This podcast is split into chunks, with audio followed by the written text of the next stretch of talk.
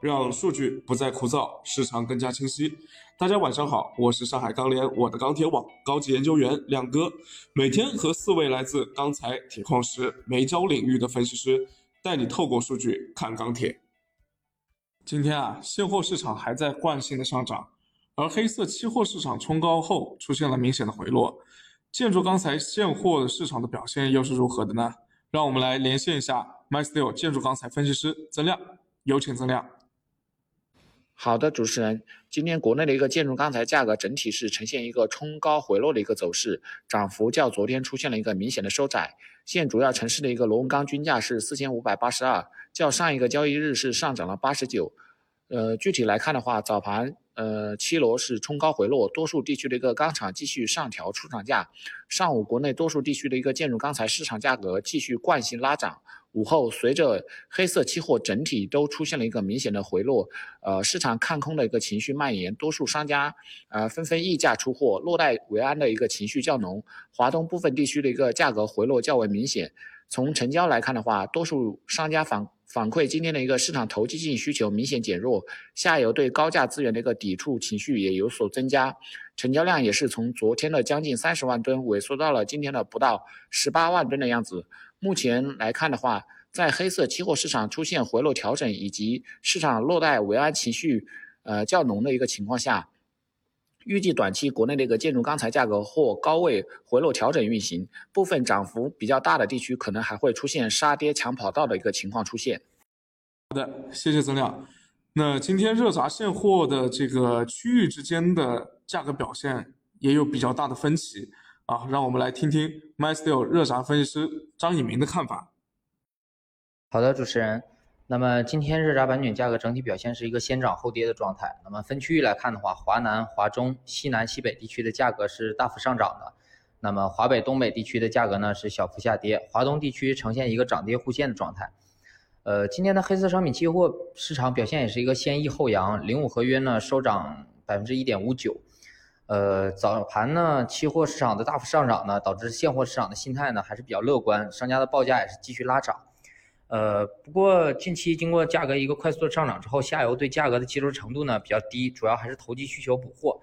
那么价格盘面走弱之后呢，市场成交还是难以维持。那么今天价格也呈现一个呃前高后低的一个状态，成交比较萎靡。那么午后呢，随着期货市场大幅回调，现货市场的心态趋弱，商家报价呢也是大幅回落，呃，成交依旧还是比较差。那么由于近期的快速上涨呢，下游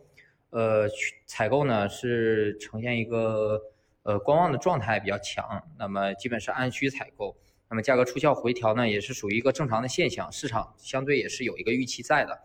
呃，但是目前整体市存相对市场库存相对不高，那么商家的出货压力不大，加上钢厂挺价意愿比较强的，成本还是有一定的支撑，因此价格大幅下跌的一个空间还是比较有限，但短期可能维持一个震荡回调的状态。那么综合来看的话，预计明天的热轧板卷价格，呃，还是维持一个震荡偏弱的运行的状态。好的。那今天铁矿价格大幅回调啊，能否给大家说说市场上到底发生了什么事情呢？而目前矿价是否已经开始进入到下跌通道里面呢？我们来咨询一下 MySteel 铁矿石分析师于晨。由于国外疫情恶化，今天整个商品期货都开始下跌。铁矿石由于前期上涨幅度最大，所以这轮下跌中相比其他黑色品种跌幅也最大。另外，基本面上铁矿石相对有所转弱。上周铁矿石到港量增加了两百一十九万吨，又重新回到了两千六百万吨以上的高位水平。目前市场 PP 粉主流价格在一千一百四十元左右，相比上午下跌了二十元左右。当前港口上主流贸易商资源相对比较集中，所以贸易商也有挺价的想法。而钢厂近期持续低库存运行后，也有一定的补库需求在，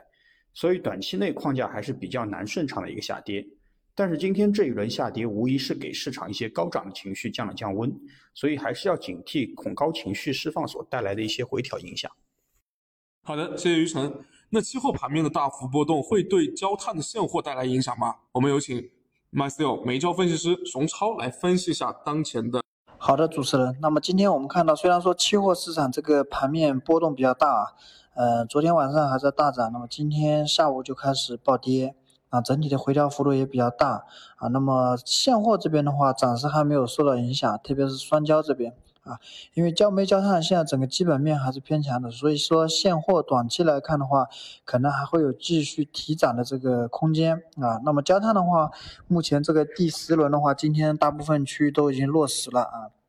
而且目前的话，大家的库存也是处在一个比较低的一个水平啊，所以下游钢厂这块短期来说需求维持高位的情况下，还会有一定补库的一个需求啊。对于价格来说的话啊，至少是短期内，我们认为这个价格可能现货这个价格可能还有继续往上涨的一个空间。那盘面的价格是有一个超涨的一个预期存在，而且最近的一个黑色整体的一个波动比较大啊，嗯，而且深水也比较大，所以短期的这个盘面走势价格对这个。现货暂时是没有什么影响的啊。那么后续的话，焦炭这边主要还是要关注两个点啊。第一个是看这个新投的产能什么时候能出来啊。那我们预计的大概时间可能是在春节左右，可能新的产能陆陆续续会开始投产。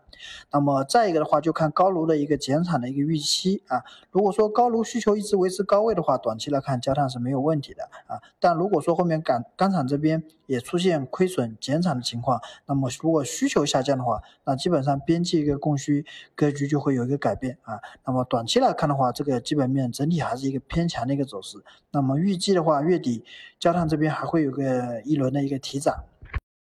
好的，谢谢各位。昨天啊，亮哥也说到，近期市场价格的上涨已经不是基本面支撑的逻辑，是宏观预期的推涨，核心是在炒作海外需求复苏的预期。啊，今天上午亮哥也发了一条朋友圈，是关于英国和美国疫情再度严峻的这个情况，而且英英国还出现了病毒的变种。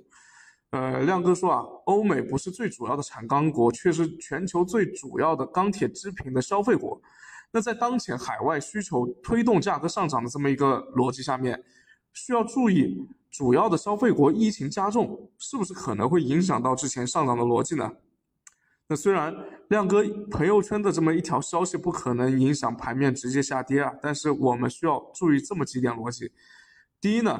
从基本面来看，无论如何也支撑不了价格涨得这么凶这么猛啊。就算是海外的消费恢复到正常的水平，当前的价格也是高于供需正常水平时的平均平均价格。那当然，其中可能会有一部分是因为